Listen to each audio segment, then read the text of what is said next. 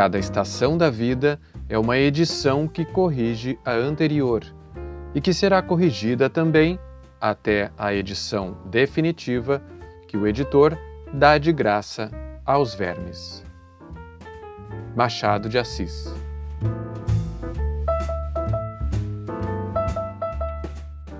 Da Estante, seu momento de leitura com a rádio da universidade.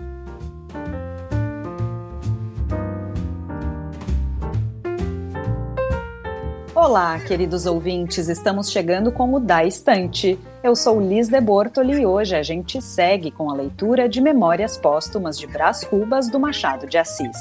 Para quem perdeu algum dos episódios anteriores, é só buscar o programa no blog da redação em urgs.br barra destaques rádio, no Lumina Podcasts e nas principais plataformas de áudio. E a gente quer saber as impressões e opiniões de vocês sobre o livro e a leitura.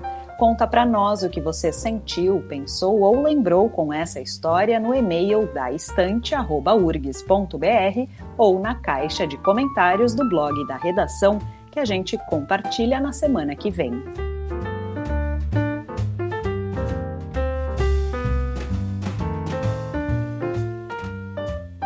Hoje contamos com a participação de Morgana Marcon, diretora da Biblioteca Pública do Estado do Rio Grande do Sul e bibliotecária.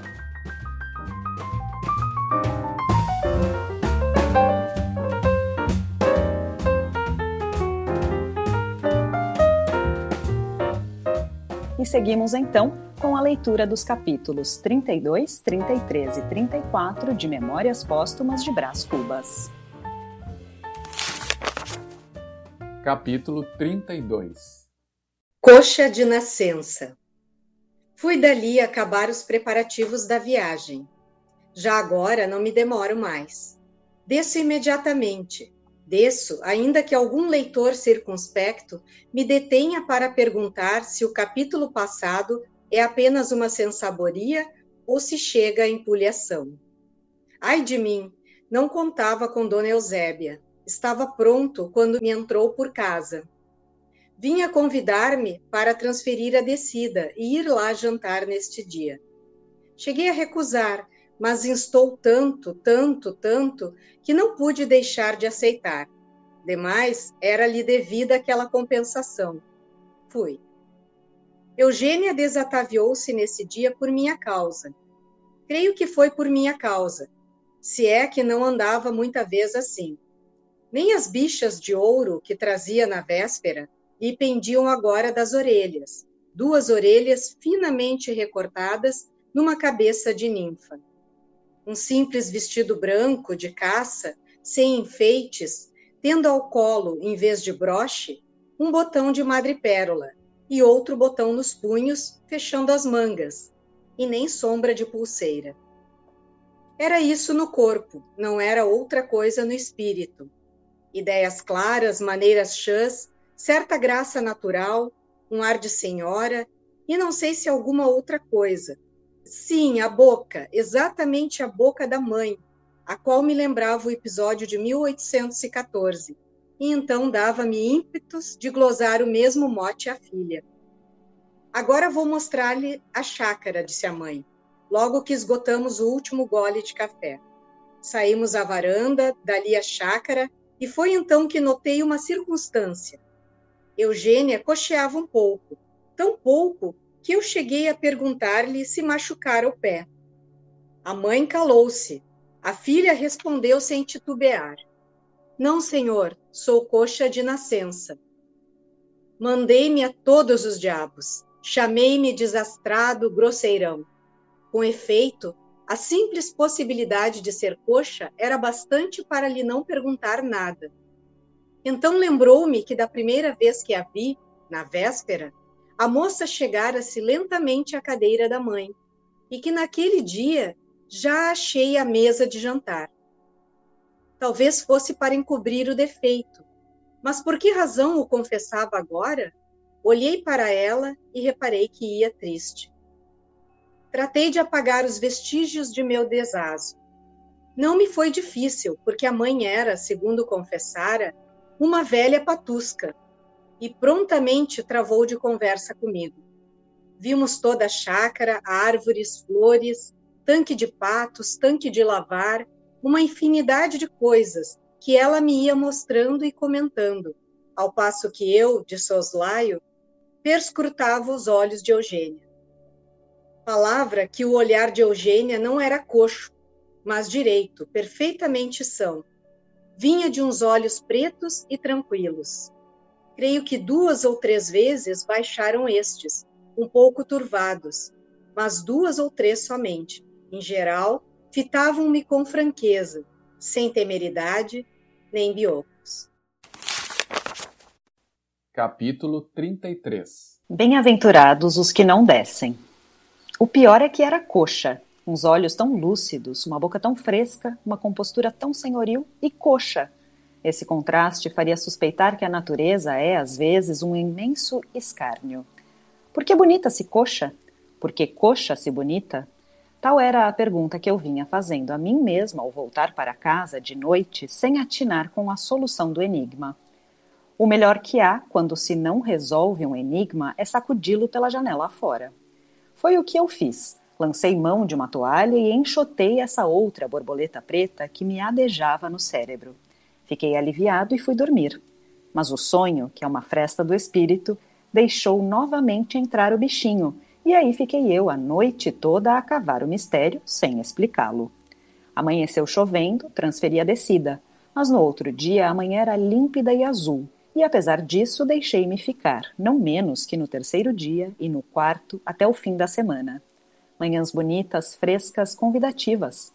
Lá embaixo a família a chamar-me, e a noiva, e o parlamento, e eu sem acudir a coisa nenhuma, enlevado ao pé da minha Vênus manca, Enlevado é uma maneira de realçar o estilo. Não havia enlevo, mas gosto, uma certa satisfação física e moral. Queria-lhe, é verdade. Ao pé dessa criatura tão singela, filha espúria e coxa, feita de amor e desprezo, ao pé dela sentia-me bem, e ela, creio que ainda se sentia melhor ao pé de mim. E isto na Tijuca. Uma simples égloda, Dona Eusébia vigiava-nos, mas pouco. Temperava a necessidade com a conveniência. A filha, nessa primeira explosão da natureza, entregava-me a alma em flor. O senhor desce amanhã? disse-me ela no sábado. Pretendo. Não desça. Não desci e acrescentei um versículo ao Evangelho.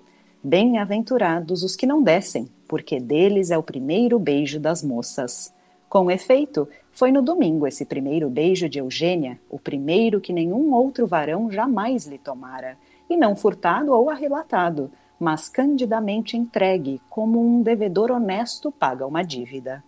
Pobre Eugênia, se tu soubesses que ideias me vagavam pela mente fora naquela ocasião, tu, trêmula de comoção, com os braços nos meus ombros, a contemplar em mim o teu bem-vindo esposo, e eu, com os olhos em 1814, na moita, no Vilaça, ia suspeitar que não podias mentir ao teu sangue, à tua origem.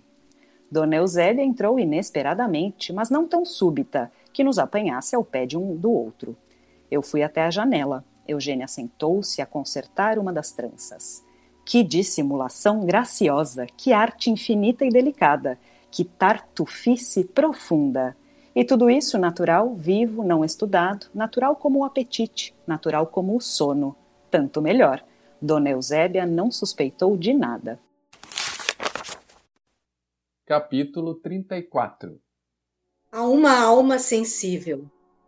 Há aí, entre as cinco ou dez pessoas que me leem, há aí uma alma sensível, que está, de certo, um pouquinho agastada com o capítulo anterior.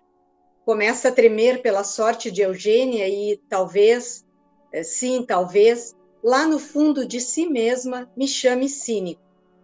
Eu, cínico, alma sensível?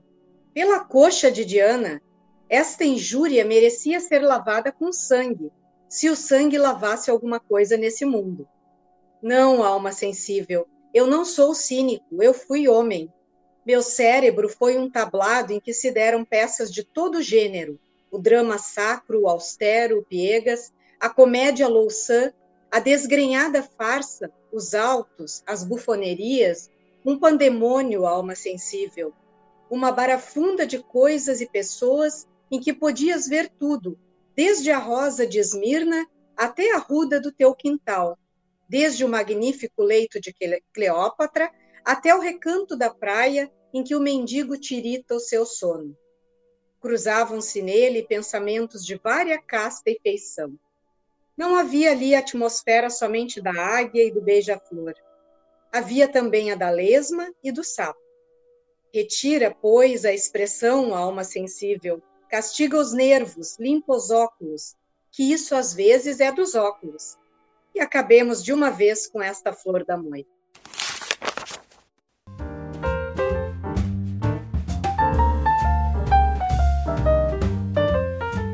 Estes foram então os capítulos 32, 33 e 34 de Memórias Póstumas de Brás Cubas do Machado de Assis. Lembrando que no próximo domingo, às 6 da tarde, seguiremos com os capítulos 35, 36 e 37 do livro, e de segunda a sexta, ao meio-dia e 40 e às 8 da noite, a gente volta com o Da Estante, com leituras curtas de poesias, contos ou crônicas.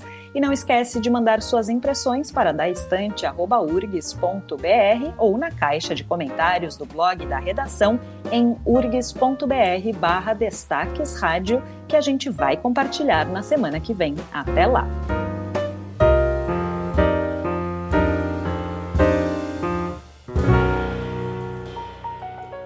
Neste programa trabalharam Liz de Bortoli e Mariana Sirena.